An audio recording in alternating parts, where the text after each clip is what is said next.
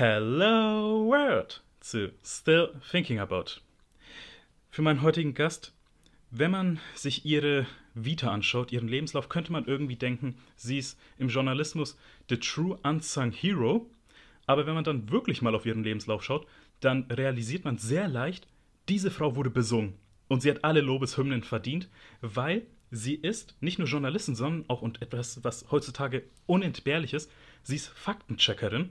Und ich will euch mal kurz aufzählen, bevor ich sie vorstelle, für welche Redaktion sie alles schon gearbeitet hat, damit ihr einfach wisst, kann ich ja nicht anders sagen, wie geil sie ist.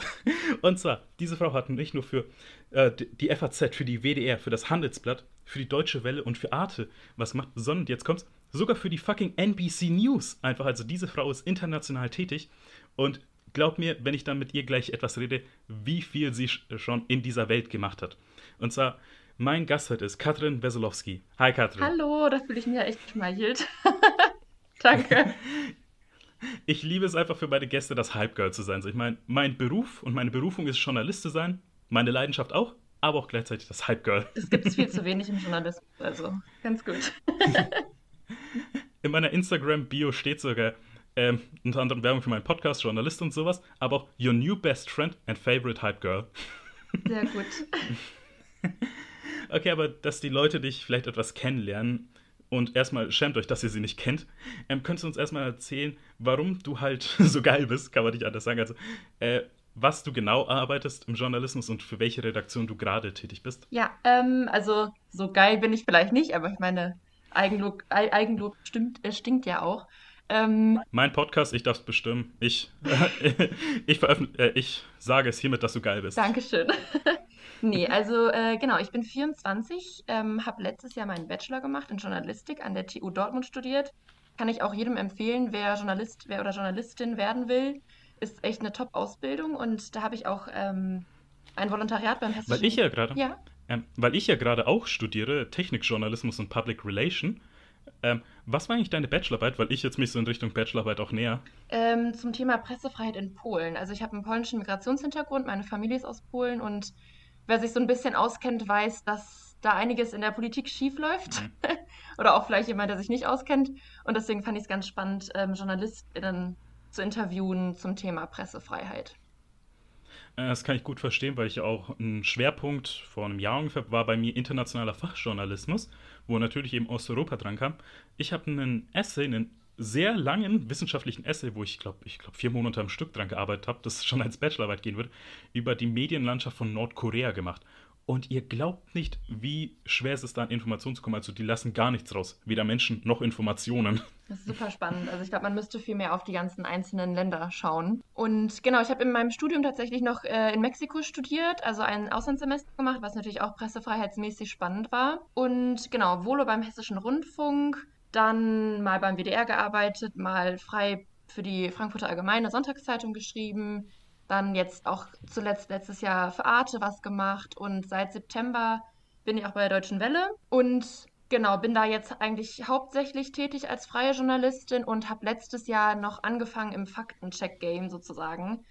Also war bei Korrektiv-Faktencheckerin bis Ende des Jahres und habe mich dann aber entschieden, mich auf die Deutsche Welle zu konzentrieren, auf internationalen Journalismus und bin da jetzt auch im Faktencheck-Team, das ganz neu aufgebaut wurde. Äh, weil du es ja auch schon erwähnt hast, dass du als freie Journalistin tätig bist. Wir hatten ja auch ein paar freie Journalisten hier im Podcast, also unter anderem ähm, Daniel Ziegner oder Benedikt Plus Flesenkemper, falls ein paar euch das da draußen sagt. Und die haben eben die schönen Seiten des freien Journalismus mal betätigt. Aber ich bin drauf gekommen, weil du jetzt vor kurzem auf Social Media nochmal einen Artikel geteilt hast, wie deine Anfänge als freie Journalistin war und wo ich sage, äh, das hat mich persönlich so stark getroffen, das können wir hier nicht wortlos erwähnen. Also was du da gesagt hast, weil es sehr viel Wichtiges war, könntest du unseren HörerInnen äh, vielleicht sagen, was du da erwähnt hast in diesem Artikel, also wie deine Anfänge als freie Journalistin waren? Also ich glaube, es sind noch nicht mal die Anfänge, ich glaube, es wird wahrscheinlich immer so weitergehen. Ich habe äh, für den Journalisten, also diese Medienzeitschrift, einen Artikel darüber geschrieben, ähm, wie junge JournalistInnen behandelt werden teilweise in der Branche. Und da ist mir einfach aufgefallen, dass von vielen Redaktionsleiterinnen und Leitern irgendwie so ein bisschen der Respekt fehlt. Also ich will es jetzt auch nicht super groß machen, es ist auch nicht jeder so. Aber es ist mir schon öfter passiert, dass man sich bewirbt, auch jetzt tatsächlich letztes Jahr auch nochmal nach dem Artikel. Man bewirbt sich, ich habe ein tolles Vorstellungsgespräch oder zumindest einen guten Eindruck. Ich schicke sogar noch Themenvorschläge hinterher und dann meldet sich die Person nicht mehr zurück. Und ich glaube, das passiert vielen jungen Journalistinnen von uns so. Also wir schreiben irgendwelche Themenvorschläge, wir bewerben uns, wir geben uns sehr, sehr viel Mühe und es kommt noch nicht mal was Respektvolles zurück. Also es kann ja auch eine Absage sein, das ist ja kein Problem, das, so ist das Leben. Ich meine, je öfter man sich bewirbt, desto öfter wird man auch eine Absage erhalten. Aber diese Absage wäre schon schön und nicht dieses ewige, monatelange Warten. Und man schreibt sogar noch mal eine Nachricht und wie sieht's aus? Gibt es irgendwas Neues? Und trotzdem kriegt man keine Antwort. Und das tut da, weh.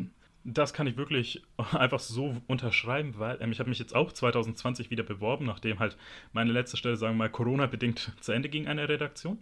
Und da merke ich halt zum einen, ähm, gefühlt jedes Unternehmen in Deutschland, nicht nur Redaktion, benutzt denselben Formtext für eine Absage, wo ich halt mittlerweile weiß, also wenn ich die E-Mail öffne und schon sehe, das hat drei Absätze, das ist eine Absage. Was halt, wo ich mir denke, okay, dafür, dass ich mir so viel Mühe gebe, einfach für eine Bewerbung, weil ich denke mir, ey, ich bin seit fast sechs Jahren im Journalismus tätig, da kann halt mehr als ein Formtext kommen. Ich frage auch immer nach, so, hey, damit ich in zukünftigen Bewerbungsprozessen mehr Erfolg habe, könnt ihr vielleicht wissen, woran das liegt. Und dann kommt, wir dürfen keine Informationen draus geben oder gar keine Antwort. Deswegen ist halt wirklich so eine Respektsache, wo man sich denkt, ja, wir fangen halt an, wir sind aber auch nicht erfahrungslos. Also wir wissen schon, wie wir zurechtkommen und wir können halt auch was zeigen. Also ich sag mal 2020, 2021, wenn Journalisten anfangen, das ist ein Grabenkampf mittlerweile. Also das ist nicht mehr so, okay, wie, wo, was, sondern da ist so, ich weiß, wie ich mich behaupten kann, ich weiß, wie ich irgendwie mir einen Namen schaffe. Und das dann irgendwie so die älteren Leute, die, keine Ahnung, gefühlt 20 Jahre schon im Journalismus und sagen so, nö, machst du nicht. Eben, und ich glaube, das Problem ist auch einfach, dass die Redaktionen irgendwie Angst vor Risiko haben, glaube ich. Also dann nehmen sie lieber jemanden, der irgendwie 10, 20 Jahre schon im Journalismus ist, statt jemanden junges, frisches, der vielleicht super motiviert ist, total leidenschaftlich mhm. dabei. Und natürlich ist er ein größeres Risiko oder, oder die, weil sie eben noch nicht so viel Erfahrung hat, aber sie kann ja auch sehr viel Im Input bringen. Und ich finde das mhm. so ein bisschen traurig, weil man erwartet total viel Erfahrung, aber diese ersten Schritte zu machen, ist nicht immer einfach. Ähm, das ist auch ein bisschen das Traurige, weil gleich können wir dann zum Thema weitergehen, weil wenn wir da zu jungen Journalisten gehen, ohne Beziehung kommt man heute irgendwie nirgends mehr rein. Das habe ich auch letztes Jahr gemerkt. Also ich habe Beziehungen, wo ich sagen könnte, ey, geh mal zur Human Resource Abteilung und sag, äh, leg mal ein gutes Wort für mich an. Aber als ich mich letztes Jahr und auch noch dieses Jahr beworben habe, habe ich gesagt, nein, ich will explizit keine Beziehungen nutzen. Ich will, dass ich für mich alleine sprechen kann, also dass meine Arbeit, meine Leidenschaft und Erfahrung für mich sprechen kann und durch die Bank weg einfach Absagen überall. Eine Zusage, nein, zwei Zusagen habe ich bekommen, wo ich auch mehrere Vorstellungsgespräche bekommen habe. Eine hat mir irgendwie nach zwei Monaten abgesagt, da kommen wir wieder zum Thema, mehrere Vorstellungsgespräche und dann so eine formlose Absage, wo ich mir denke, okay, das ist einfach ein bisschen traurig für den Journalismus gerade. Ja, ich glaube, Weil eben das nur Beziehung. Vor allem für junge Leute eben. Also ich meine, ich hatte auch gar keine Kontakte vor meinem Studium und jetzt habe ich gefühlt überall Kontakte, wenn man halt dann irgendwie auch Kontakte knüpfen möchte. Aber es ist schon gerade, glaube ich, für junge Menschen oder auch, dass die ganzen Praktika unbezahlt sind. Also für junge Menschen, mhm. die keine Eltern haben, die irgendwie sie mitfinanzieren können, ist es eigentlich sehr, sehr schwierig. Also. Apropos unbezahlte Praktika mit einem Augenzwinkern in Richtung öffentlich-rechtliche, die halt aus Prinzip nicht zahlen. Ja. Was ich traurig finde. okay, aber dann jetzt nochmal ein bisschen zurück, weil ich fand, das war echt ein guter Abschweif, den wir hatten, weil es ein wirklich ernstes Thema war. Und unser erstes Thema Faktencheck, weil du ja da jetzt auch aktuell tätig bist und hast ja so wichtig besonders in Zeiten wie diesen sind, wo man sagen kann, der Journalismus hat ein bisschen seine Gatekeeping-Funktion verloren. Also damals konnte man wissen, ich sage jetzt mal vor fünf bis zehn Jahren, wenn ihr einen Artikel lest, konntet ihr euch sicher sein, der Artikel, der ist alles verifiziert, da stimmt alles. Aber mittlerweile, ihr habt ja mit Social Media, mit Blogs, mit allem Möglichen und YouTube äh, so viele Kanäle, wo ihr Informationen bekommt, wo halt nicht mehr gewährleisten kann, dass alles stimmt. Und deswegen sage ich halt, du bist wirklich eine der Heldinnen des Journalismus, und jetzt will ich einfach mal fragen, wie genau läuft eigentlich die Arbeit einer Faktencheckerin ab? Also bei deiner Redaktion kommt da ein Kollege, eine Kollegin und sagt, ey, ich habe hier einen Beitrag, check mal, ob alles stimmt? Oder wird es erst im Nachhinein gesagt, so, wir haben hier drei Artikel, schau mal bis morgen nach, ob da alles stimmt. So, wie läuft es ab als Faktenchecker? Also ich glaube, es kommt darauf an, für welche ähm, Redaktion man tätig ist. Bei Korrektiv war es zumindest so, dass wir geschaut haben, welche Nachrichten, welche Beiträge auf Facebook vor allem oder auch auf, in anderen sozialen Netzwerken sind viral oder auch auf Telegram. Telegram ist ja jetzt die Plattform für Falschnachrichten oder Desinformation. Und dann haben wir geschaut, in diesen Beiträgen sind da überhaupt checkbare Behauptungen. Also wenn es eine Meinung ist, wenn da jemand schreibt, ja, ich glaube, äh, Merkel vergiftet uns mit dem Impfstoff.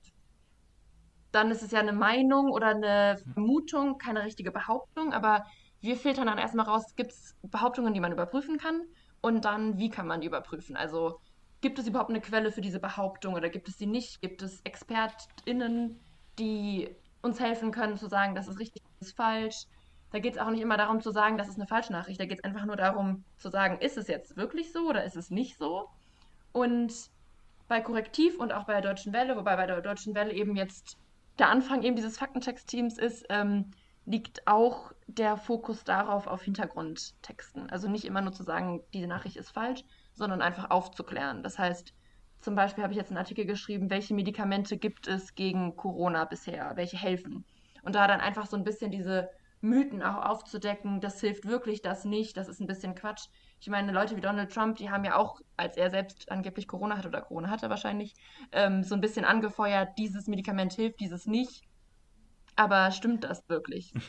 Können wir mal kurz da einspringen, weil ich fand es so witzig, äh, weil als Donald Trump dann gesagt wurde nach diesem ersten, nach der ersten TV-Debatte, dass er Corona hatte, und dann hat man ihn halt trotzdem noch das Handy dagelassen, als er auf also kann man nicht anders sagen, komplett high war, auf welchen Medikamenten überhaupt. Er hat solche geilen Tweets einfach da veröffentlicht. Ich glaube, der beste war, ähm, meine Ärzte haben mich gecheckt und haben gesehen, ich habe keine DNS in, in, meinem Körper, ich habe USA in meinem Körper. das hat er wirklich so getweetet und ich fand so geil, einfach so dumm, aber geil. Aber das ist ganz gut, dass da jetzt jemand anderes regiert, regieren wird und wir können ja schauen, wie es wird. Okay, was hatte das ich unterbrochen habe, also dann weiter, also dass du dann eben auch solche Texte eben schaust, ob die auch stimmen oder eben schreibst, wie zum Beispiel, dass Corona eben, also welche Medikamente gegen Corona helfen, wenn man schon infiziert ist. So, aber jetzt einfach gefragt, gibt es überhaupt schon Medikamente, dedizierte Medikamente, die helfen, wenn man aktuell mit dem Corona-Fall infiziert ist? Weil äh, eine Freundin von mir war vor kurzem selber positiv getestet. Äh, sie, hatte, sie hatte es ungefähr eine Woche lang, also sie hatte einen sehr milden Fall zum also Glück. es gibt jetzt kein äh, Medikament bisher, außer jetzt, es gibt neue Studien, die heute veröffentlicht wurden, aber ich denke nicht. Ähm, es gibt aktuell kein Medikament, das vollkommen gegen Corona hilft, beziehungsweise jemanden heilt, aber es gibt Medikamente, die zum Beispiel, wenn man einen schweren Verlauf hat, den Verlauf mildern oder die Sterblichkeit senken. Da gibt es schon Medikamente, die eben auch schon für andere, äh, gegen andere Krankheiten benutzt wurden, eingesetzt wurden und die man eben jetzt auch gegen Covid-19 einsetzen kann. Das ist auch immer so eine Debatte, gerade wegen der Impfung. Also ich sage es gleich, ich bin pro Impfung automatisch. Ich habe schon gedacht, ich könnte mich bei der Arbeit, also meine Freundin ist Sozialpädagogin, dass mich irgendwie in die Arbeit einschleichen kann, um so eine Impfung abzustauben. Ähm, da wird ja immer gesagt so, okay, die haben in einem Jahr eine Impfung geschaffen, irgendwie die 95% sicher ist, aber die Grippe, daran forscht man irgendwie so vor 10 Jahren oder so. Und nur 40%, wo ich mir denke, ja, Technologie entwickelt sich aber auch sehr schnell. Innerhalb dieser 10 Jahre ist die Technologie so weit vorangeschritten, dass man eben auch innerhalb von einem Jahr eine Impfung entwickeln kann, die doppelt so erfolgreich ist wie die Grippeimpfung, will ich mal sagen. Ich glaube, man darf nicht unterschätzen, dass sehr, sehr viel Geld geflossen ist, natürlich jetzt auch in die Forschung. Also in andere äh, Impfungen fließt ja nicht so viel Geld. Das heißt, die, äh, die ganzen Institute, die daran gearbeitet haben, hatten so viel Geld zur Verfügung und haben sich nur noch darauf fokussiert, gegen Corona anzukämpfen und einen Impfstoff zu entwickeln. Und deswegen ging es auch so schnell. Das stimmt. Okay, aber dann jetzt nochmal zurück zum Faktencheck. Gefällt dir das? Macht dir das Spaß eigentlich oder ist das für dich doch mehr Arbeit? Also ich muss sagen, es macht mir Spaß, wobei mir am meisten Spaß macht, glaube ich, Hintergrundtexte zu veröffentlichen, weil ich denke, dass natürlich die einzelnen Behauptungen teilweise für jemanden, der irgendwie ein bisschen Medienkompetenz hat, meistens auch, weiß man einfach direkt, dass es wahrscheinlich falsch ist. Und Mhm. Ich glaube, was viel wichtiger ist als Faktencheck sind eben diese Hintergrundberichte, Menschen nach, also Menschen Informationen zu liefern, die so ein Hintergrundwissen geben, so eine, Allgeme so eine Allgemeinbildung. Und dadurch kann man gar nicht erst auf diese falschen Nachrichten reinfallen, wenn man schon die richtige mhm. Antwort eigentlich kennt. Ich glaube, die sind noch wichtiger als die einzelnen Faktenchecks kleinen. Das ist ja auch ein größeres Thema jetzt gleich, weil ich habe daran jetzt lange gearbeitet. Das ist ein längerer Text, der demnächst veröffentlicht wird, äh, zum Thema Emotion und Clickbait im Journalismus. Und so, wie stehst du dazu? Weil es gibt ja diesen ganz offensichtlichen Clickbait-Journalismus, den jetzt unter anderem, muss man so leider sagen, zum Beispiel jetzt Promiflash macht oder jetzt Buzzfeed oder Bild. So, und da ist ja auch immer, habe ich mich mit Andreas Gab unterhalten vom ZDF Head Editor. Und er halt wirklich sagte, Clickbait ist journalistische Brandrodung, weil es das genau Gegenteil von Journalismus ist. Also seine Worte ist tatsächlich jetzt gerade ein Zitat noch, weil ich es vorhin noch bearbeiten musste alles. Ähm, Journalismus halt auf dem Pyramidenprinzip aufgebaut. Also der, die LeserInnen bekommen so früh wie möglich alle nötigen Informationen. Clickbait jedoch will dich erstmal anlocken und enthält dir dann die nötigen Informationen. So, da ist ja dann auch eine Sache eben, okay, was stimmt, was stimmt nicht, was ist pure Behauptung einfach.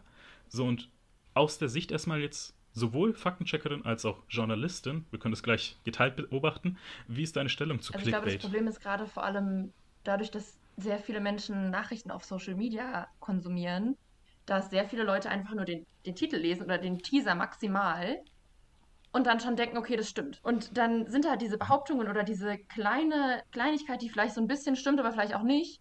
Und vielleicht wird sie noch aufgeklärt, hoffentlich im Text, aber das ist ja auch nicht immer so. Und trotzdem glauben die Leute es ja auch. Also ich glaube, bei Twitter ist es ja auch so, wenn man jetzt was teilen möchte, was man nicht gelesen hat, wird es ja angezeigt. Ich glaube, es ist schon ein paar Monate so, aber ich habe das erst jetzt zuletzt realisiert. Ähm, und ich glaube, das stimmt auch. Also wir dürfen ja nicht nur alles glauben, was im Titel steht. Und klar, es machen Boulevardmedien, aber wenn wir ehrlich sind, dann machen es auch etablierte, traditionelle Leitmedien teilweise. Also ich glaube, man kann die nicht immer ausnehmen aus der Medienkritik. Also es ist halt immer so eine Sache, benutzt man Clickbait jetzt extra für dieses Kostenmodell Clickbait, also im Sinne von Klicks bringen gleich Werbung oder will man halt einfach nur so jetzt jemanden auf gut Deutsch scharf machen für den Artikel? Das ist halt nochmal ein Unterschied. Also ist halt jetzt, wenn man zum Beispiel irgendwie eine interessante Headline hat und dann halt einen geilen Artikel, der halt auch verspricht und also zeigt, was er verspricht, aber es ist halt dann der Unterschied, wie jetzt zum Beispiel, wann war das? 2018, als ähm, welcher Daniel war das, der vom Kreuzfahrtschiff Kübelberg. gefahren ist? Ich glaube, Kübelberg oder so. Ja, äh, da hat ja, da war ja, ist wirklich durch die Medien gegangen, dass innerhalb von einer Stunde ähm, Promiflash, ich glaube, 16 News dazu veröffentlicht hat, ohne eine einzige Information zu liefern oder zu verifizieren. So, da ist dann halt jetzt auch wieder so, okay, es ist was Tragisches, weil da ist jetzt eine Person vermisst gegangen, ja. vielleicht sogar gestorben, wissen wir halt leider nicht. Und das wird halt jetzt gerade kommerziell ausgebeutet. Ja, es ist einfach, also ich meine, man darf auch nicht vergessen, dass gerade private Medien natürlich auch unter Druck stehen, weil sie eben die Werbeeinnahmen brauchen. Und ich glaube, gerade in Zeiten von Corona ist es noch schwieriger geworden, weil einfach viele Einnahmen weggebrochen sind. Aber ich glaube, eine gewisse, eine gewisse, eine gewisse Ethik und äh, guten Journalismus sollte man sich trotzdem bewahren, auch wenn man auf Geld angewiesen ist und auf Klicks. Also ich meine, jeder ist auf Klicks angewiesen. Also auch öffentlich-rechtliche wollen ganz viele Klicks haben. So ist es ja nicht. Aber ich glaube, man muss halt den Grad finden zwischen spannender Überschrift und einer Überschrift, die halt irgendwie nur halbgar ist. Okay, weil dann würde ich auch noch auf ein anderes Thema zu sprechen kommen, weil es haben wir ja so ein bisschen angeschnitten. Und zwar, du hast ja auch im Ausland studiert, ein Auslandssemester gemacht, aber auch gearbeitet als Journalistin. Und da würde ich jetzt erstmal so fragen, so, was waren die Länder, wo du bisher schon als Journalistin gearbeitet hast? Weil dann können wir so ein bisschen mal vergleichen, so deutscher Journalismus mit X-Journalismus. Genau, also ich meine, man kann nicht richtig sagen, glaube ich, dass ich im Ausland gearbeitet habe. Es war eher dann Recherchereisen. Das heißt, ich habe eine Recherche im Ausland gemacht, die Sachen aber dann in Deutschland veröffentlicht. Und ich glaube, so hm. gestartet hat es in Myanmar tatsächlich. Ähm, ein Land, das ich vorher auch. Wo liegt Myanmar? Weil ich bin unglaublich schlecht in Geografie. Äh, ich kann sagen, kurz, weil äh, ich ja gesagt habe, ich bin schlecht in Geografie. Ich habe bis vor drei Jahren gedacht, dass Hessen bei Hamburg irgendwo liegt, also im Nordwesten Deutschlands, bis ich herausgefunden habe, dass halt in der Mitte Deutschlands liegt. Jetzt kommt die Ironie. Meine Freundin kommt aus Hessen. Okay. Nein, es ist auf jeden Fall Südostasien und ich glaube, es grenzt tatsächlich an Thailand. Ähm, und ich hatte dieses Land vorher gar nicht auf dem Schirm. Und in der Uni gab es dann die Möglichkeit, eine Recherchereise zu machen. Und ich dachte mir so, wuh, total spannend. Ich wollte mich eh mal auf internationale äh, Themen stürzen. Und dann hatte ich die Möglichkeit, dort zu recherchieren. Zum Thema Kinderarbeit habe ich recherchiert. Es war unglaublich spannend. Ähm, man hat trotzdem gemerkt, dass die Leute nicht so gerne mit Journalisten sprechen teilweise. Also selbst äh, wenn man auf der Straße irgendwie Leute kennengelernt hat, ich bin auch sehr kommunikativer Mensch, das heißt, ich quatsche auch eigentlich Leute an und lerne die einfach kennen. Und wenn man dann sagt, ich bin Journalistin, dann sind die Leute schon so teilweise ein bisschen vorsichtiger ge gewesen. Ähm, Woran glaubst du, liegt das? Ich weiß nicht, also ich weiß nicht, ich glaube, es gibt einfach so ein Misstrauen. Ich meine, das gibt es ja auch in Deutschland. Ich glaube, das gibt es wahrscheinlich weltweit gegen Journalisten teilweise, weil es eben auch Journalisten gibt, die auch einfach Sachen verwenden, die sie halt vielleicht nicht verwenden sollen oder die es gibt auch Journalisten, die schlecht sind, das muss man ja auch sagen. Und wenn jemand eine schlechte Erfahrung gemacht hat oder irgendwie von einer schlechten Erfahrung gehört hat von jemandem, dann bleibt es wahrscheinlich eher noch im Kopf. Und ich meine, klar, wenn ich dann auch was zum Thema Kinderarbeit mache oder ich habe auch mit jemandem über Homosexualität gesprochen, in einem Land wie Myanmar, wo es vielleicht nicht so einfach ist für homosexuelle Menschen, da ist es natürlich ein bisschen schwieriger, wenn ich sage, ich bin Journalistin. Okay, dann nach Myanmar, warst du auch in Mexiko erstmal. Genau. Wo genau in Mexiko? Also ich war in Monterrey, das ist im Norden Mexikos, äh, relativ nah, ich glaube so ein, zwei Stunden von der US-amerikanischen Grenze.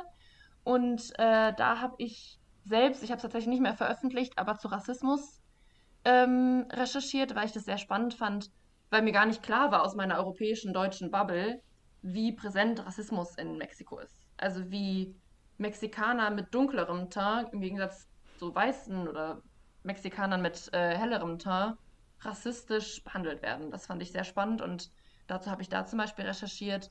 Aber was ich auch veröffentlicht habe aus Mexiko, zum Beispiel eine Reisereportage, weil das irgendwie besser ankommt. Ich glaube, es ist schwierig, so harte Themen in Deutschland dann anzubringen. Rassismus in Mexiko, wen interessiert das, wenn wir ehrlich sind, leider. Da kommt eine Reisereportage über irgendeinen schönen Urlaubsort leider irgendwie einfacher unter die Medien als die. Aber hier hast du dann die Möglichkeit. Hier hast du jetzt mal die Möglichkeit, ungefiltert zu reden. Also, wie ist der Rassismus in äh, Mexiko dann jetzt? Also was ich traurig fand, ich habe dann mit, also mit Frauen gesprochen, ich habe mit vier oder fünf Frauen gesprochen, die ich interviewt habe, die eben äh, indigenische, einen, Indi einen indigenen äh, Hintergrund hatten und die dann auch teilweise erzählt haben, dass sie schon im Kindergarten Rassismus erlebt haben, in dem Sinne, dass die Kinder mit dunklerem Teint von den weißen Kindern irgendwie separiert wurden und dann haben die weißen Kinder miteinander gespielt und die dunklere mit dunklerer Haut oder dass ein Mädchen auch schon in der Schulzeit sich nicht getraut hat zu sagen, wo ihre Mutter herkommt, aus welchem indigenen Dorf. Und Menschen, die Freundinnen von mir, die auch eben einen dunkleren Teil hatten, die nicht in den Club reinkamen, weil sie indigen aussahen. Und das war schon traurig, so mitzuerleben und welche Privilegien ich dort auch in diesem Land dann hatte als weiße Europäerin mit blonden Haaren, die dann die Menschen, die dort selbst wohnen, nicht haben. Und das war schon sehr, sehr traurig und sehr also man ist ja Teil des Problems als weiße Person. Es ist ja jetzt nicht so, dass ich da sage, es ist traurig und ich bin nicht Teil des Problems. Es ist ja, ich glaube, wir weiße Menschen müssen alle uns ändern. Aber ich glaube, so seit ich in Mexiko war, 2019, beschäftige ich mich noch mehr mit Rassismus. Und da ist wichtig, einfach bei sich selbst anzufangen, denn, so, nur so können wir, glaube ich, die Gesellschaft auch ändern. Ja, vor allem, das, ich glaube, spätestens seit 2020, wir alle haben gemerkt, zu einem bestimmten Teil sind wir bestimmt alle unterschwellig rassistisch. Und da hat man irgendwie, der Blick wurde geöffnet, wie viele halt drumherum halt rassistisch einfach sind. Also ich habe dann jetzt auch Freundschaften beendet, weil ich gemerkt habe, ey, ihr benutzt irgendwie das N-Wort, als ob ihr ein Recht dazu hättet. So als ob ihr nicht wisst, dass dieses Wort einfach Leute verletzt. Und da habe ich dann gesagt, so, wenn du es jetzt noch einmal sagst, dann bin ich hier halt weg. So, so, ja. so habe ich das auch gesagt. Ähm, aber dann noch ein Thema, weil zum Thema Ausland, äh, weil was ist da so ein Thema, würdest du sagen, was wir halt irgendwie aus jetzt einem deiner Reiseländer, also Rechercheländer, einfach nicht mitbekommen? worüber du mal reden willst, weil das habe ich zum Beispiel mal mitbekommen, auch im Zuge meiner Arbeit, was für ein Mobbing in der Wissenschaft tatsächlich stattfindet. Also, dass da tatsächlich ist, Leute finden irgendwelche neuen Ergebnisse, aber weil die höher gestellten Personen, die halt einfach, kann man nicht anders sagen, mobben, trauen sich nicht, diese zu veröffentlichen oder sagen, okay, ich kündige und gehe mit den Ergebnissen woanders hin, aber dann braucht halt diese Veröffentlichung viel länger. So, das könnt ihr euch nicht vorstellen nur weil jemand schlau heißt noch lange, dass sie keine Arschlöcher sind. Deswegen in der Wissenschaft ist auch ziemlich viel abgefuckt wie auf dem Schulhof. So, was ist aber jetzt ein Thema aus deiner internationalen Arbeit, wo du sagen würdest, das bekommen wir in Deutschland einfach gar nicht mit? Mm, das ist schwierig, weil ich habe eigentlich immer ganz viele Themen auf dem Schirm. Äh, da muss ich mal überlegen. Äh, was ich spannend fand, was dann leider nicht geklappt hatte, auch Corona-bedingt, ähm, ich wollte eigentlich nach El Salvador reisen und da. Da kommt mir meine beste Freundin tatsächlich. her. Tatsächlich, ach, schön. schön. Ähm, ja, ich, also ich finde, das Problem ist, glaube ich, auch, dass bei solchen Ländern wie Mexiko oder El Salvador, man hat halt nur dieses im Kopf, oh Gott, du willst da wirklich hin, du fährst da hin und du wirst sterben. Gefühlt, wenn man das seinen Freunden mhm. oder seiner Familie erzählt. Also weil irgendwie so das Vorurteils behaftet ist, dass es so gefährlich ist, was natürlich auch teilweise stimmt. Aber es gibt ja auch Menschen, die dort leben und ich glaube, wenn man sich irgendwie vorbereitet, dann kann man das natürlich auch irgendwie dort arbeiten oder auch leben. Ähm, aber was da zum Beispiel in El Salvador ist eines der strengsten Abtreibungsgesetze. Das heißt, eigentlich darf man überhaupt nicht abtreiben. Ähm, das kann ich jetzt sagen, weil das wurde zum Aufnahmezeitpunkt heute beschlossen. Das kann man eigentlich nicht anders sagen als ein Anti-Human Right. In Honduras wurde unter allen Bedingungen Abtreibung verboten. Ja. Also egal, ob es jetzt die Mutter irgendwie körperliche Schäden oder lebensgefährdend ist, ob es eine Vergewaltigung war, alles, das, es wurde per Gesetz unter allen Umständen Abtreibung verboten. Und wenn man dann sieht, ich habe die Statistik mal angeschaut, 40% der Schwangerschaften in Honduras sind ungeplant und eine von vier Frauen wurde sexuell missbraucht oder belästigt oder attackiert. Also weswegen halt einfach man sagt, unter allen Umständen sagt man, dass es verboten ist, unter einem Land, was halt so eine starke sexuelle, sexuelle Kriminalität hat, das ist halt dann, dass man schon fast schon mit Augenklappen durch, durch den Wald rennen will. Ja, und ich denke halt, dass man auf solche Themen irgendwie noch mehr aufmerksam machen muss, weil, also ich, es war auch in El Salvador, mir ist auch gerade der Name entfallen, aber äh, eine Frau, die zum Beispiel eine Fehlgeburt hatte. Und sie musste dann ins Gefängnis, weil ihr vorgeworfen wurde, dass es eine illegale Abtreibung war. Und diese Frauen werden so unterdrückt und ich sage jetzt, also klar, es gibt Menschen, die sind persönlich gegen Abtreibung, aber wenn man ehrlich ist, man weiß nicht, wie man entscheidet in dem Moment. Man weiß, alle Umstände muss man kennen. Also wenn man vergewaltigt wird, wenn man ein Kind hat, das vielleicht behindert sein wird, wenn man so arm ist, dass man selbst kaum überleben kann. Man kennt alle Umstände nicht und da kann man doch nicht sagen, Verge äh, Abtreibung ist verboten. Also man muss auch die Umstände kennen und jede Frau muss so entscheiden dürfen, wie sie es möchte. Und da will ich noch eine Sache sagen, als jemand, der sich, ich sag's immer, ich bin matriarchalisch aufgewachsen, also ich wurde von Frauen erzogen. Und jemand, der aktiv Feminist ist, kann ich einfach sagen, wenn es ums Thema Schwangerschaft und Abtreibung geht, an alle Männer draußen, ihr habt keinen Uterus, also haltet die Fresse bei dem Thema. Kann ich nicht anders sagen. Geht nicht zu einer Frau und sagt, ja, mach doch das und das. Ich sag so, ey, wenn du Uterus hast und die Möglichkeit hast, schwanger zu werden, darfst du mitreden. Bis dahin einfach Fresse halten. Ja, es ist einfach schwierig und ich glaube, dass man einfach nicht nur in seiner Bubble irgendwie bleiben darf, sondern auch eben sich öffnen muss für die anderen Meinungen teilweise. Aber also solange man selbst nicht drinsteckt und jeder Fall ist individuell, kann man da nicht einreden. Mhm. Ähm, weil dann können wir auch da ein bisschen übergehen und zwar Deutschland. Weil, müssen wir leider sagen, in Deutschland wirklich nicht perfekt einfach. Dann können wir mal darüber reden, was ist eigentlich so ein Thema, eine Thematik einfach, wo wir hier auf Deutsch, in Deutschland mal aufmerksam machen sollten, einfach. Also, weil das ist, irgendwie wird immer weggeschaut, wenn es jetzt, keine Ahnung, medialer wird oder ein bisschen mehr in die Öffentlichkeit kommt. Sei es jetzt, wo man sagt, in der Polizei sind rechte Netzwerke Einzelfälle oder Gewalt gegen Frauen oder sogar sowas wie Cla äh, Clans in Berlin. irgendwie so, wo du sagst, ey, hier nicht mehr wegschauen, hier müssen wir mal medialer aufmerksamer machen? Also ich weiß nicht, ob man, hm, wie man das sagen kann am besten. Ich meine, wir haben jetzt 2020 natürlich auch viel mehr über Rassismus gehört in den Nachrichten oder mhm. gelesen mhm. oder gesehen. Aber ich finde, es ist nie genug, was Rassismus angeht. Und ich glaube, es ist noch nicht mal, dass die Medien noch mehr aufmerksam machen müssen. Natürlich das auch. Aber ich glaube, wir müssen das auch einfach viel mehr in unser Bildungssystem etablieren, dass Rassismus bei uns allen anfängt und dass niemand nicht rassistisch ist von uns, weil wir irgendwie alle so sozialisiert geworden sind.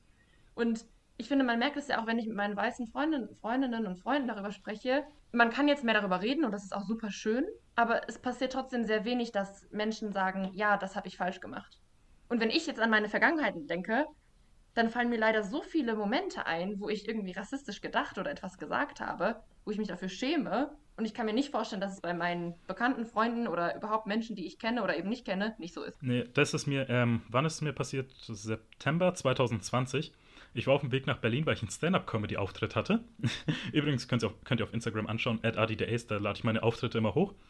Und da war ich halt im Flixbus und wir wurden irgendwie um 3 Uhr morgens aufgehalten, weil eine Polizeikontrolle war. Also da wurde gesagt, jeder Ausweis, Papiere und sowas.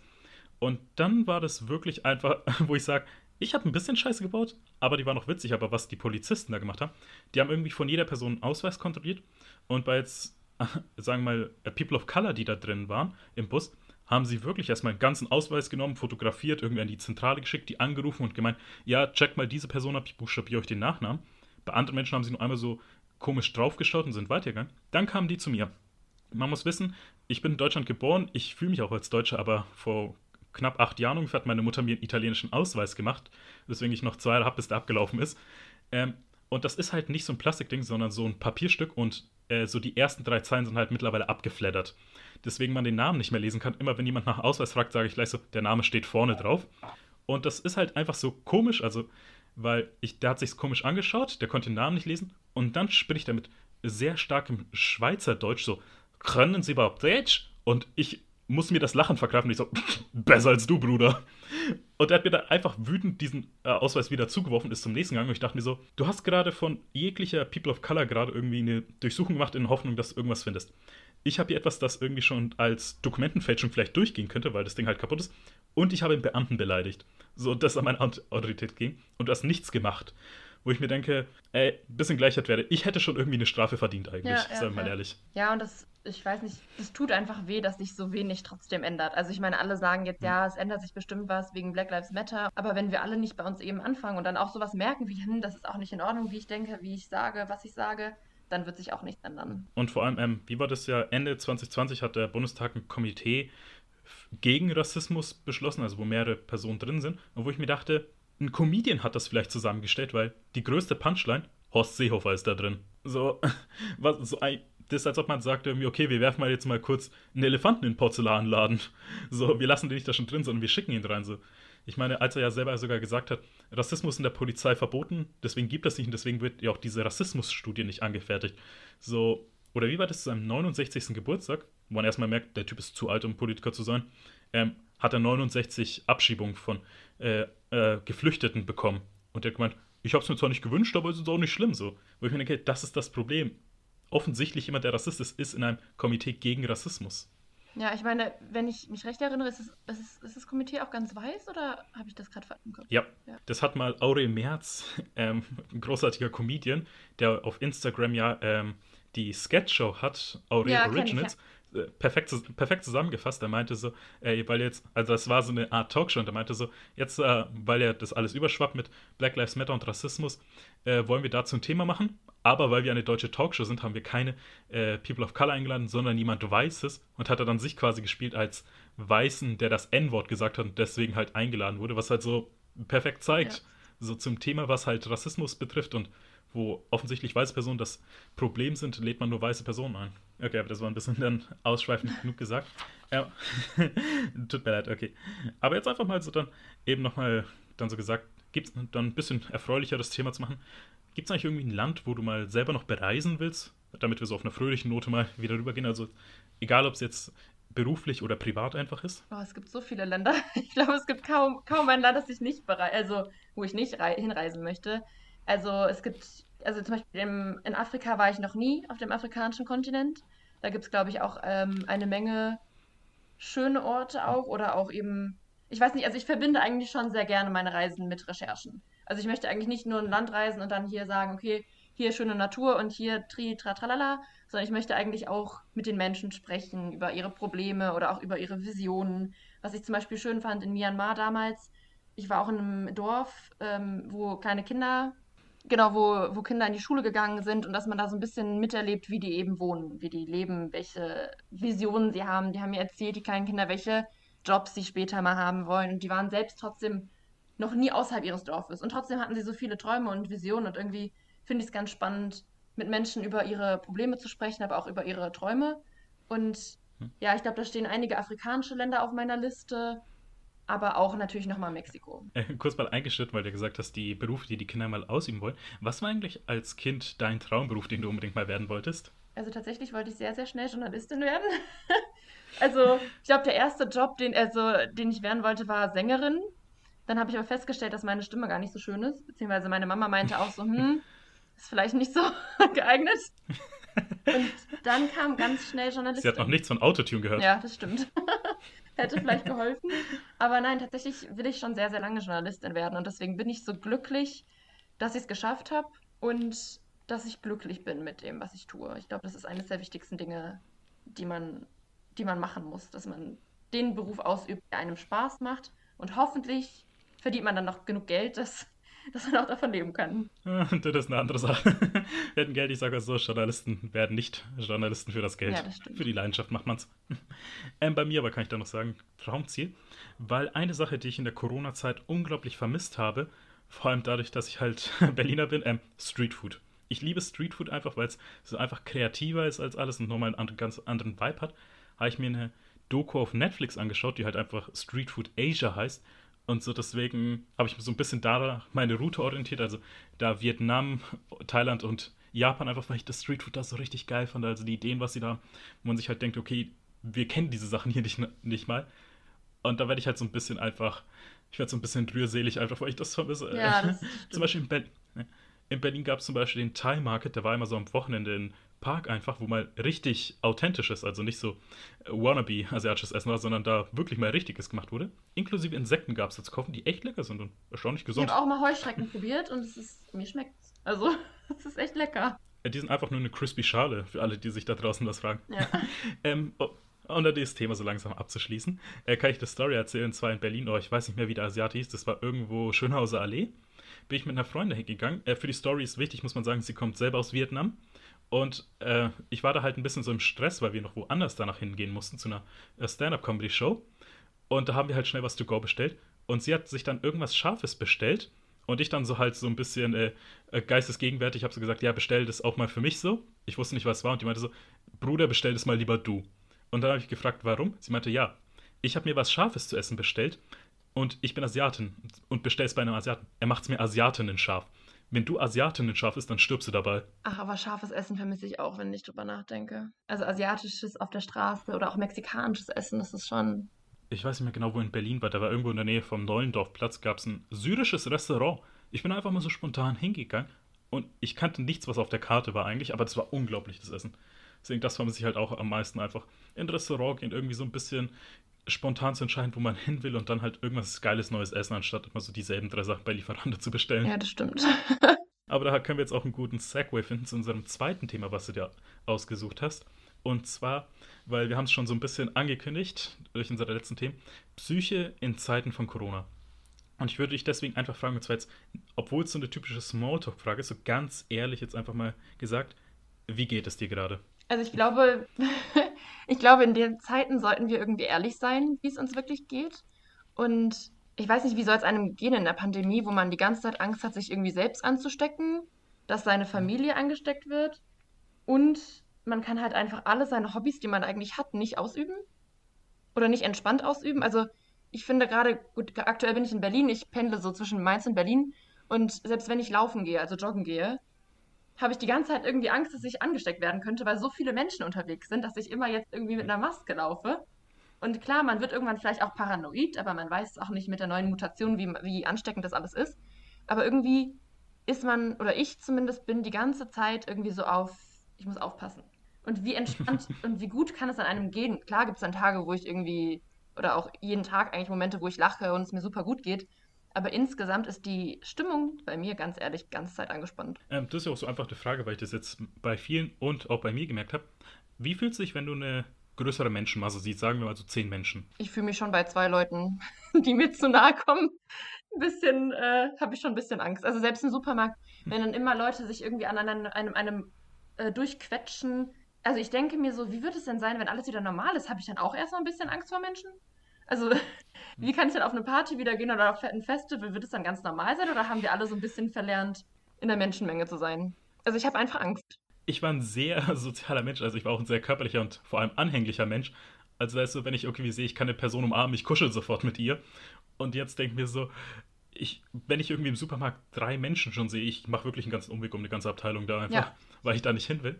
Ähm, das war vor kurzem so, für Silvester habe ich mit meiner Freundin was eingekauft und mitten im Supermarkt, sie musste irgendwo draußen kurz warten, weil sie ihre Maske vergessen hat. Und da ist das Beschissenste passiert, was überhaupt passiert, weil es passiert mir irgendwie alle zweieinhalb Jahre. Ein Brustwirbel hat sich bei mir verdreht. Das heißt im Grunde, der Rücken ist am Arsch. Und ich habe mich dann auf so ich habe mich dann bei dieser Kühlabteilung irgendwie so kurz hingesetzt und abgestützt. Und da war eine andere Person, äh, die mir helfen wollte. Und ich war jetzt in dem Moment, okay, lass jetzt eine andere Person in die Nähe, die mir hilft, oder sage ich jetzt, bitte gehen Sie weg. Ja. So, im Normalfall hätte ich gesagt, bitte können Sie mir aufhelfen oder meine Freundin rufen. Aber da war ich jetzt wirklich so, nee, ich will lieber die Gesundheit vor der physischen Gesundheit setzen. Das ist irgendwie komisch gerade formuliert worden. Nein, aber ich verstehe das. Also, ich finde auch, wenn man jetzt irgendwie das. Gut, ich krieg's gar nicht so oft mit, aber wenn dann irgendjemand auf der Straße irgendwie runterfällt oder so, ich glaube dann der, der, also der erste Impuls ist ja normalerweise irgendwie zu helfen, also wenn man ein hilfsbereiter Mensch ist. Aber klar, mhm. jetzt glaube ich, werden noch weniger Menschen helfen, weil man dann doch irgendwie Angst hat, ob die Person krank sein könnte, aber ich würde sagen, da muss man dann vielleicht doch irgendwie zurückstecken erstmal und der Person helfen. Also als Außenstehende. Kann ich verstehen. Ähm, das ist ja auch irgendwie, habe ich gemerkt, so durch jetzt äh, neue Studenten, Studentinnen und vor allem die Mitbewohnerin meiner Freundin, die haben ja alle zu studieren angefangen dieses Jahr und so die Anfangszeit im Studium ist ja unglaublich wichtig. Also die prägt einen für den Rest der Zeit und vor allem da lernt man neue Leute kennen. Also für alle, die das Studium anfangen wollen irgendwann mal, egal was, Alleine wird das sehr schwer. Sucht euch Freunde, die entweder als äh, Psychologen zweckentfremden könnt oder die euch helfen. Ja. Und die können sich ja gar nicht dann kennenlernen. Das ist das Schlimme einfach. Ich weiß auch nicht, so, und jetzt zum Beispiel, wie das funktioniert. Und vor allem jetzt so, äh, so äh, vor allem bei uns Journalisten, da brauchen wir halt auch Praxiserfahrung. Zum Beispiel, ich musste das auch im Studium machen, als das Überthema Fernsehjournalismus war, mussten wir Straßenumfragen machen, was ich, ich glaube, jeder Journalist hasst die einfach. Ja. so, das halt, diese Erfahrung ist jetzt halt einem genommen, einfach so diese Feuertaufe, wo man merkt, okay, du arbeitest vier Stunden, um irgendwie drei Minuten Material zu bekommen. So, da, man braucht halt einfach dieses Hörner abstumpfen, ja, abschlagen. Ja, also ich bin auch unheimlich froh tatsächlich, dass ich, also im März habe ich meinen Bachelor gemacht, dass ich so am Anfang von Corona aufgehört habe zu studieren, weil, also ich, ich stelle mir die Zeit einfach schrecklich vor, wenn ich es vergleiche. Ich hatte so ein tolles Studentenleben. Ich habe im ersten und zweiten Semester so tolle Freunde kennengelernt, mit denen ich weiterhin befreundet bin seit vier, fünf Jahren jetzt. Und das war so die beste Zeit. Und wenn ich mir vorstelle, das hätte ich alles nur vor dem Computer gemacht. Also gerade diese Anfangszeit, das ist traurig. Also das tut mir total für alle Menschen leid, auch die ihr Abi jetzt machen und die eben anfangen zu studieren, dass sie diese Zeit nicht so nutzen können, wie man sie eigentlich nutzen sollte mit Freunden, Feiern, menschlichem Dasein, menschlichem Miteinander. Das, das fehlt einem auf jeden Fall. Nee, ich bin dann auch, das war witzigerweise so März, April dann in ein Loch gefallen, einfach.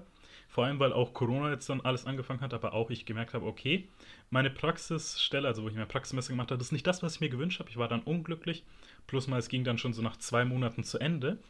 Und dann war erstmal so, okay, ich muss halt jetzt ein ganzes Jahr länger machen. Nicht nur ein Semester, sondern ein ganzes Jahr Uni. Plus nochmal versuche in der Pandemie einfach eine neue Redaktion zu finden. Die Hälfte hatten irgendwie einfach dicht gemacht, also wo sie gesagt haben, keine neuen einstellen, alle freien Journalisten werden gefeuert. So, also im Grunde, ich habe nichts und kann nichts Neues finden. So, da bin ich erstmal in ein richtiges Loch gefallen. Und jetzt keine Anekdote, so ist der Podcast entstanden. so, weil ich halt einfach nicht mehr traurig irgendwie rumliegen wollte und gesagt habe, fuck, ich will jetzt was Neues machen. Ja, ich glaube, das ist auch das Problem für viele Studierende, egal jetzt ob Journalisten oder nicht, die jetzt aufgehört haben zu studieren und einfach auch keine Jobs finden. Weil es werden Leute gefeuert, warum soll man überhaupt jemanden neu einstellen? Also es ist schrecklich, was das angeht. Also ich will jetzt auch nicht alles schwarz malen, aber was das angeht, wird es einem sehr, sehr schwer gemacht und wir weiß, wie lange wir dafür brauchen, das wieder aufzuholen, selbst wenn es hoffentlich im Sommer wieder besser ist. Ja, da ist jetzt auch hier die Sache, was hat das eigentlich für Auswirkungen auf die Psyche? Also wir haben schon gesagt, so ein paar Menschen sind schon unangenehm. Ich wollte dieses Jahr, zum, ich wollte 2020 zum ersten Mal auf ein Festival gehen. Ja, also weniger wegen der Musik, sondern weil ich immer gehört habe, da ist einfach so der Vibe mit den Menschen, da irgendwie mag sich jeder, wo ich mir denke, okay, ist das noch der Fall, wenn irgendwie keiner im Umkreis von anderthalb Meter kommen will? Also machen wir jetzt mal kurz das Gedankenexperiment. Von einem Tag auf den anderen, Corona wäre besiegt und alle Regierungen der Welt sagen, ey, wir machen jetzt da weiter, wo wir aufgehört haben, alles ist sicher. Was wären die ersten Sachen, die du machen würdest? Oh Gott, das ist auch ganz, ganz viel eigentlich. Also ich würde meine Familie in Polen besuchen, da war ich jetzt auch äh, seit anderthalb oder zwei Jahren nicht tatsächlich. Also meine Oma, meine Tante, meine Cousinen. Ich würde meine ganzen Freunde in ganz Deutschland besuchen, weil ich habe schon so, an so vielen Orten gewohnt, dass meine Freunde halt nicht in einer Stadt sind, wo ich sagen kann, okay, ich gehe jetzt mit jedem mal spazieren, sondern die sind in verschiedenen Städten und die kann ich jetzt einfach nicht sehen, ohne bei jemandem zu übernachten. Und das mache ich Corona-bedingt auch nicht. Das heißt, Familie sehen, Freunde sehen und unbedingt reisen. Also ich vermisse das so sehr. Das war immer mein Ausgleich, das war so mein Hobby. Klar, das kann man auch sagen, ist so ein bisschen das kleinste Problem in der Corona-Zeit. Aber ich glaube, wenn man irgendwas hat, was man sehr liebt und was einen irgendwie runterbringt und das irgendwie ein Jahr nicht möglich ist, was bei mir das Reisen ist, dann schlägt das irgendwann auf die Psyche, dass man nur noch Arbeit hat. Also ich finde, man hat aktuell Arbeit, Arbeit, Arbeit und diese mhm. ganzen schönen, entspannten Sachen entfallen, ja. Ja, vor allem, das ist ja auch die Sache wegen, also ich kann auch gleich bei mir sagen, was es wäre. Das ist ja auch die Sache wegen dem Homeoffice. Äh, die Grenzen verschwimmen einfach mittlerweile. Und es gab auch eine Zeit lang so die erste Hälfte 2020. Ähm, ich wollte einfach mein Handy nicht mehr anschauen oder an, äh, anmachen, weil ich dann wusste, okay, da ist jetzt irgendeine Nachricht von der Arbeit und es ist dann mehr so, irgendwie geht da alles bergab so und dann ist halt einfach sobald ich das Handy einschalte, so Negative Vibes kommen einfach rüber. So, deswegen halt, das einfach so auf die Psyche hat sich mittlerweile einfach ausgewirkt, dieses Homeoffice. Ich brauche einfach irgendwie einen Ort, wo ich hingehen kann. Habe ich jetzt zum Glück gefunden. Ich brauche eine Redaktion, wo ich auch sagen kann, ich muss mich jetzt frisch machen. Ja, ja.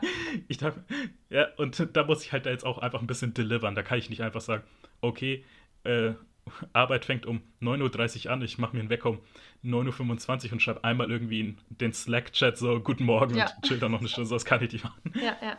Ähm, das war übrigens ein ganz wichtiger Tipp fürs Homeoffice.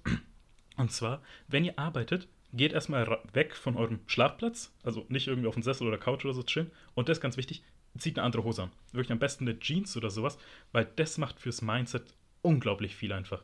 Weil wenn ihr in eurem Schlafanzug arbeitet, dann ist es ja irgendwie so, irgendwo in dieser Zwischenzone drin. Ja, das stimmt. Wobei Jogginghose bleibt es dann bei mir doch trotzdem irgendwie. äh, nicht, nichts gegen Jogginghose sage ich. muss sagen, meine besten Freundinnen, die haben gezeigt einfach, wie stylisch sowas sein kann. Die haben maßgeschneiderte Glitzer-Jogging-Anzüge. Okay, das ist schon der Hammer. Das, das ist richtig geil, selbst ich bin da einfach neidisch drauf. Okay, aber ähm, was bei mir halt wäre, was ich machen wollte, weil ich habe halt so Ende 2019 mit Stand-Up-Comedy angefangen, die dann ganz schnell wegen Corona erstmal die Berliner Stand-Up-Szene halt gefickt wurde, kann man nicht anders sagen. So, das will ich halt einfach wieder machen. So, äh, das ist ja auch jetzt ein bisschen fängt es an, weil sie jetzt Digital-Shows machen. Da war jetzt zum Beispiel ähm, Mitte Januar mit Couscous Digital einfach eine Show. Das will ich halt wieder einfach machen. Und vor allem, ich habe mir halt 2020 vorgenommen, einfach zu reisen, weil davor war der Reiz einfach nicht nicht da und so. Ich habe schon Ende 2019, Anfang 2020 beschlossen, ey, ich will jetzt einfach mal die Welt sehen. Ich habe mir das vorgenommen und was passiert? Eine globale Pandemie. Ja. das ist halt einfach. Und vor allem, irgendwie, ich würde jetzt meine Freunde einfach treffen wollen, keine Ahnung, gefühlt mit denen ewig lang feiern und kuscheln gehen. Ja, das stimmt. So. Aber ich meine. Mittlerweile war es. Mittlerweile war es nur so, irgendwie, keine Ahnung, mit einem Ellbogen oder Handshake-mäßig machen, wenn Handschuhe dran gesagt, das ist nicht dasselbe. Das fühlt sich komisch an. Das stimmt. Aber ich meine, was man Positives aber noch rausnehmen kann, glaube ich, aus der Pandemie, dass man merkt, was einem wirklich wichtig ist.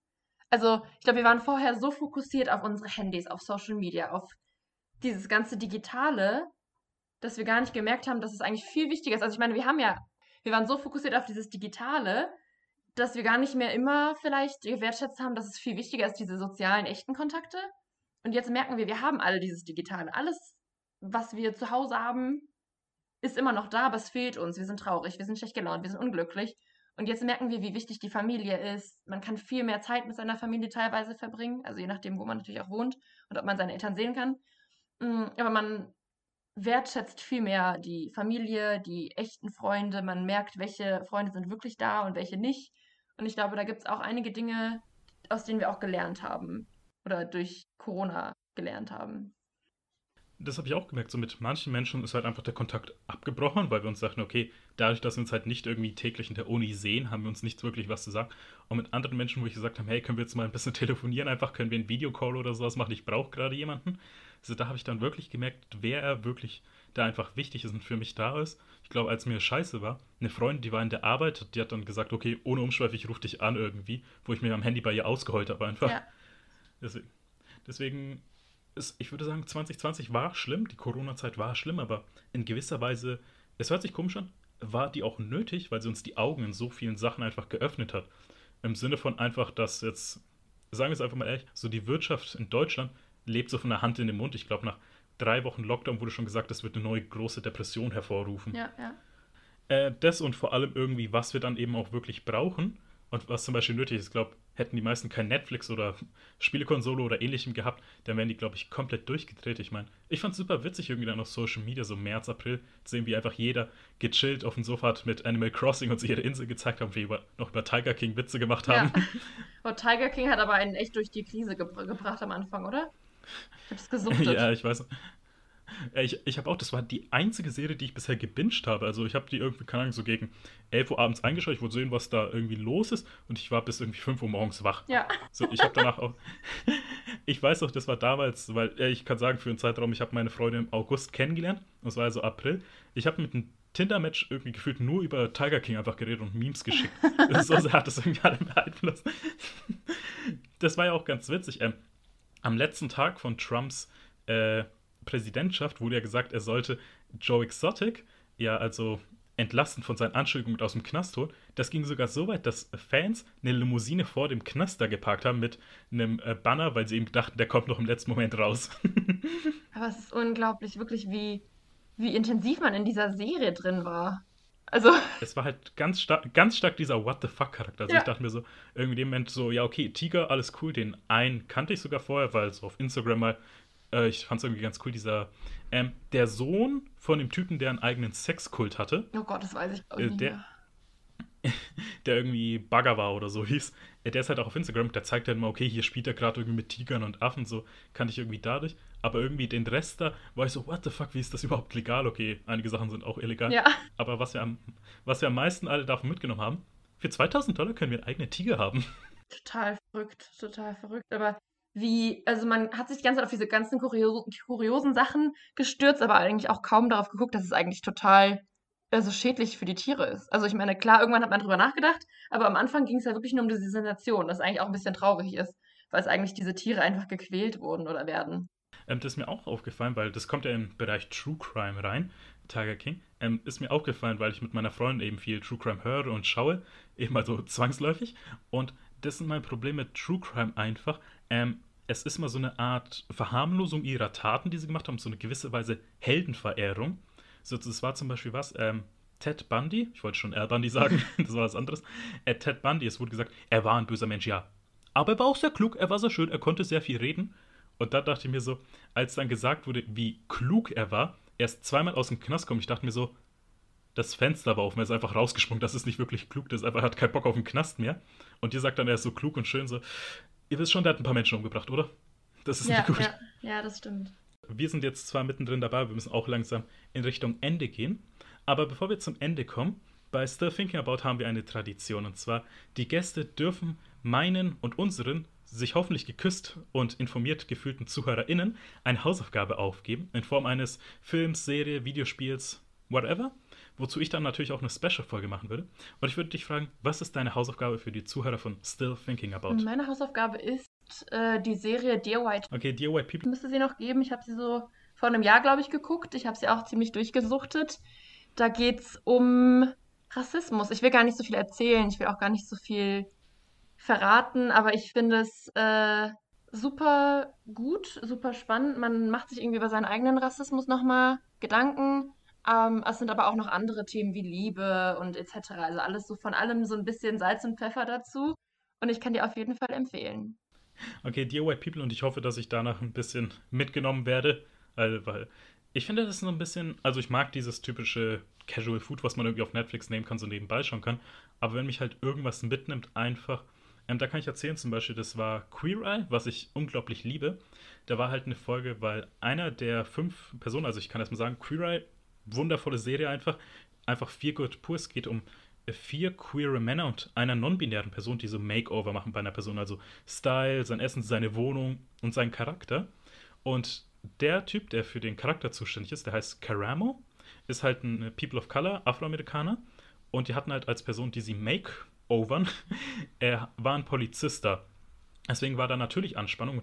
Da war halt eine, dann eben gezeigt worden, wie die so im Auto sind, einfach fahren und dann das halt auch ansprechen.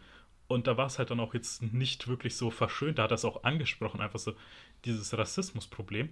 Und da war es eben so, okay, in diesem Cotton Candy Umhang, den diese Serie hat, dass da so ein ernster Kern mal drin war, das hat mich dann auch wirklich zum Nachdenken angeregt, weil ich nicht damit gerechnet habe.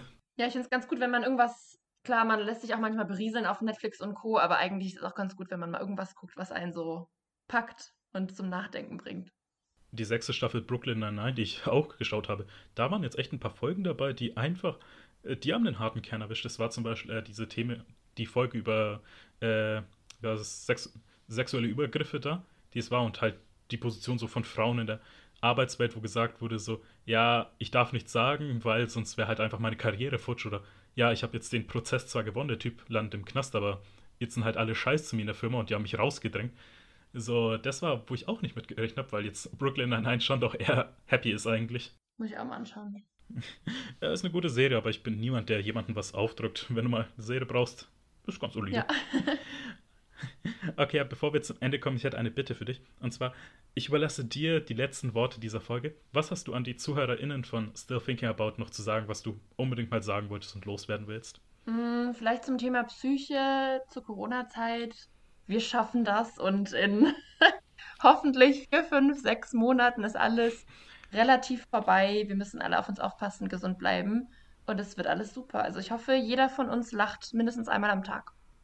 Ich habe viel gelacht und es war eine unglaublich informative Folge und eine, die mich noch mitnehmen wird, weil jetzt die, wir haben viele wichtige Themen hier einfach angesprochen, wo ich weiß, sobald ich hier auf Aufnahmestopp drücke, ist es halt nicht vorbei, dass ich darüber nachdenke. Aber trotzdem muss ich gleich die Aufnahme beenden, weil wir jetzt zum Ende kommen. Und ich will nur sagen, äh, vielen lieben Dank, Katrin, dass du einfach die Zeit genommen hast, weil das war ein unglaublich tolles Gespräch, was wir hier hatten. Fand ich auch. Und ich hoffe, dass jetzt, und ich hoffe, es hat ein paar von euch dazu angeregt, mal jetzt einen anderen Blick einfach mal durch die Welt zu gehen und hoffentlich auch eine Maske im Gesicht. Aber ich sage nichts weiter, außer ich bin Adriano. Mein Gast Katrin war einfach unglaublich. Das war Still Think About und goodbye and good night.